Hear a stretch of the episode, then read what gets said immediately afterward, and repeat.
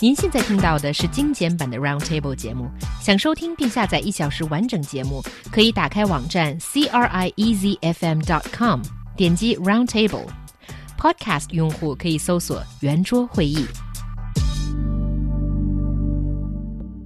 According to China Express, a Chinese newspaper published in the U.S. for overseas Chinese, a Chinese woman was reported to the police by a local for hitting the streets of Monterey Park City, California, with a toddler wearing split crotch pants. When the policeman realized putting on such pants was for potty training, he was very much astounded.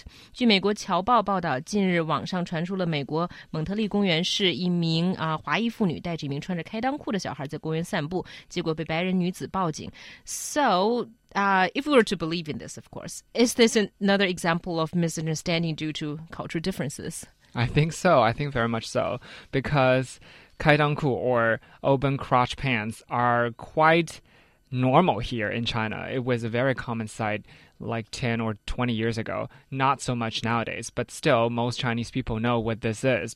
Whereas the same thing definitely cannot be said about Americans. So when one person sees this, they think, you know, maybe the parents aren't doing a very good job, or maybe they're abusing their kids and things like that. And there they go, you know, the police. Yeah, I mean, you have to remember that um, that Californians are very. Um, uh, I don't know which I don't know how to describe them necessarily, but they're very willing to get into other people's business. Um, I found, I mean, my, my yeah, my mother tells a story of when we were living in Long Beach, uh, just south of Los Angeles. Uh, a friend of the family took me and her son uh, to the grocery store. When we came out of the grocery store, um, we, my, my, my, friend and I, her son, we, we ran out into the parking lot, which is actually quite dangerous mm-hmm. uh, because there's cars and everything. We're only like five or six years old, and then she's really angry because she's worried that we might get hurt, and so she just hits us on on the head. Just, like, I can't remember if it was if it was all that bad or, or hurt or not, but apparently someone saw this and then called social services and uh, my mother um, and her friend were both investigated wow. uh, for um, for child abuse in, in fact because someone had had called them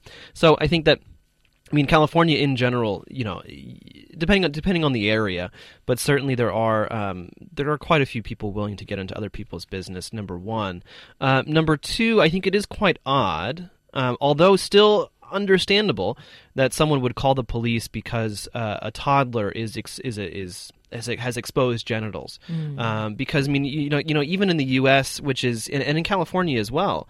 I mean, you know, it's not uncommon to see babies, toddlers, two, three, four years old, running around on the beach with no clothes on.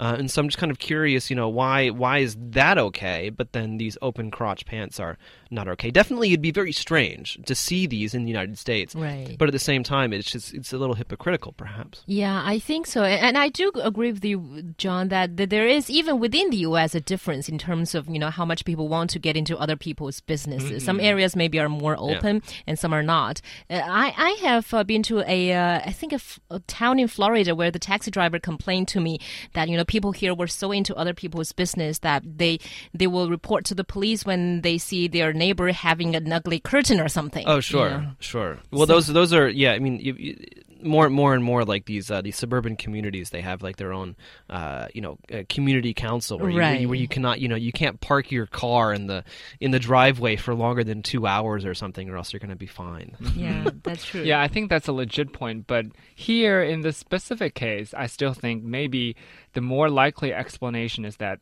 some people are just not um, used to what they have never seen before. That's mm. why they mm. have raised this issue. Mm.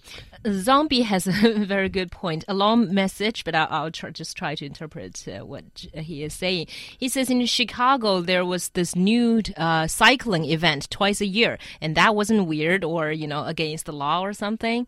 And also, uh, right. Well, right. also, I mean, also if you go to the Bay Area, especially especially Berkeley, uh, you'll find um, people of various uh, political uh, beliefs beliefs and and and uh, activists and, and philosophies, you might say. And and uh, the few times that I've been there, it was actually. Um, if I did not see a naked person, mm. that would that would be uh, a rare Very experience. Shocking. Wow. Yeah. yeah. So I mean, what I'm saying is like every time that I've been to the been to the Bay Area or Berkeley, I've seen a naked person walking yeah. around. But so. I think here this case is a bit special because it involves a baby, and uh, I think you know the U.S. are pretty good or stringent about protecting child rights. I well, think. in California, I think what happens is it's overprotection.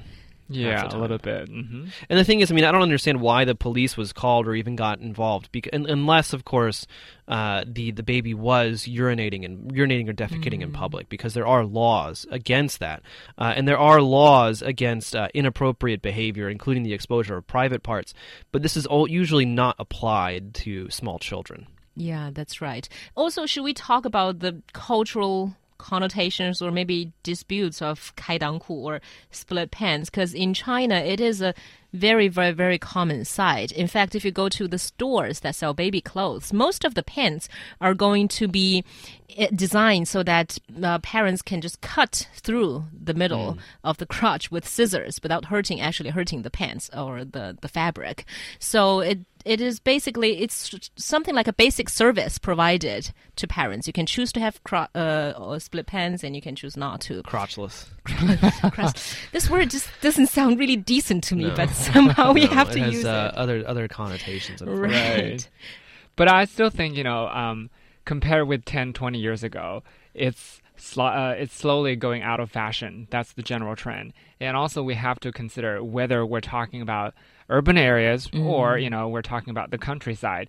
In the countryside nowadays, it's still very commonplace. But in the big cities, I don't think they are that popular anymore. So, um, personally, I'm not a big fan because even if let's say there's no problem uh, when it comes to hygiene and stuff like that at the very least it's uncivilized i would never in a million years want anyone to see my kids you know crotch area so to Maybe speak. because of your overseas experience or exposure, you know that that somehow you find it not. See, I'm kind of I'm kind of the opposite. I don't understand why it's uncivilized. Again, I mean, like it's okay it's okay for babies to run around naked when they're at the pool or at the beach, but it's not okay for them to, um, you know, have have these uh, split crotch pants. Uh, no maybe on- that's just on for me I, I wouldn't like to see them running around naked on the beach Yeah, either, Either. whatever. yeah Nah, Yeah. it doesn't matter. No, I mean that, that's the thing. I mean, I, I don't- I don't think I don't think it really matters. My my concern is the, the exact opposite of, of Leo Yen. I mean, I would be more concerned about hygiene, um, especially because we see we do see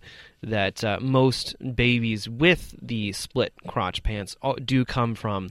Uh, poorer backgrounds, um, there's actually going to be more likelihood of you know uh, urinary tract infections and, and things like that. Yeah, that's true. And uh, Zombie, again, you know, offering his or her suggestions on this topic, is saying that uh, yes, there are two points of views concerning whether or not to wear these pants. Some moms think that uh, it's actually better you your your genitals are exposed to the air, giving it, you know, uh, making it. Well, queer anyway, Well- in, in a less humid um, Yeah, area, that's yeah. it. You know, No, uh, yeah. better than you know wearing diapers at least. But that's that's that that's what um, that's what baby powder is for, right? Right, right. You know, I haven't finished, but uh, what Zombie is saying is that there there are these two points. Well, on the other, there's uh, John's point of you know being contracted with various you know uh, diseases, and he, he says that I think it's fair that we can probably do a scientific research, you know, uh, controlling other factors, having boys and girls uh, who wear diapers in one group and who don't wear diapers but wear these split pants in one group, and then. Uh, looking for their, their their growth, their development. The only, the only the only concern I think with the with the I mean the split pants and no diaper thing is is really if that if that is the case then where are they supposed to go to the bathroom? I mean so so I mean wearing What do you di- mean? because if they're wearing diapers, you know, uh, a one year old if it needs to pee it can just pee, right? Because it's going to go into the diaper. It's not going to pee over everything. Yeah. But with the split crotch pants and no diaper, where where are they supposed to where are they supposed to pee? Just on the side of the road? That's that's I think that's the real issue for me. Yeah, then that's a bigger problem if you're in the U.S. or, or some other uh, Western It should be a it yeah. should be a bigger problem here, I think too. Yeah, but it's I mean, like no no no peeing no peeing on the sidewalk. The number of times that I've been to you know an open air market, uh, whether it was for food or for or for other things, um, and just seeing you know the the kids of the shop owners running around and just peeing everywhere. It's um it's not very it's, it's not surprising at all i mean No. so many adults here in china also pee everywhere What if they pee inside of a, a, a lawn or you know earth instead of like cement? Well, the problem the problem is the problem is that that, that uh, you'll find uh, trees that are frequented by dogs, for example, Mm-hmm. um, and, and grassy areas that are frequented by dogs and or cats because of marking their territory. It dies very easily, and so in that Oh. sense, it's probably not a good idea either. Probably not. In this case, that's a bigger question that we should be talking about.